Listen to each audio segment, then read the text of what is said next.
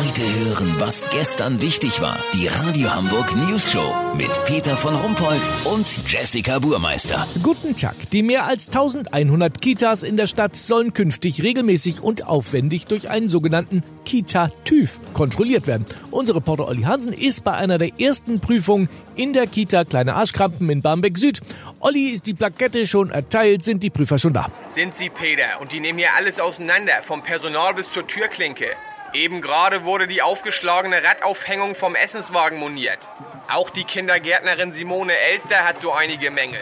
Ihre Stimmbänder sind von der Brüllerei hinten rechts stark korrodiert. Was denn? Links auch? Oha. Sie muss auf jeden Fall wieder vorgeführt werden. Außerdem rasselt sie im Leerlauf, wobei das nur ein geringer Mangel ist. Den Leerlauf hat Simone hier mit 32 Kiddies ja fast nie, weißt wie ich mein? Durch die Laufleistung und die permanent hohen Drehzahlen sollten Erzieher generell mehr gegen Verschleiß tun, sagte mir der Prüfer gerade.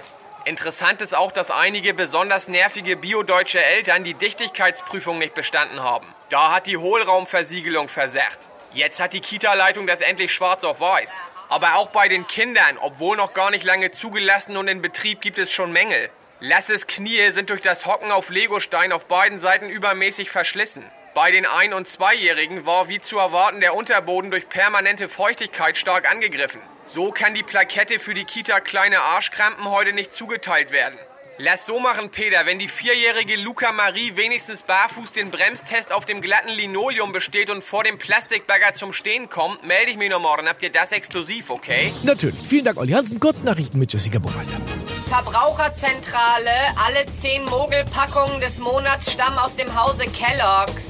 Am krassesten war die Mogelei bei den Schokoschumlis. TV, Antiquitätenhändler von Bares für Rares, verschätzt sich und kauft Horst Lichter völlig überteuert für 250 Euro.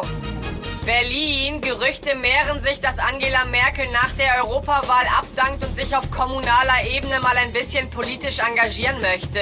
Das Wetter. Das Wetter wurde Ihnen präsentiert von Kellogg's Schoko Schumlis. Jetzt in jeder Packung ein kleiner Dschungelbuch-Mogli. Das war's von uns. Wir hören uns morgen wieder. Bleiben Sie doof. Wir sind's schon.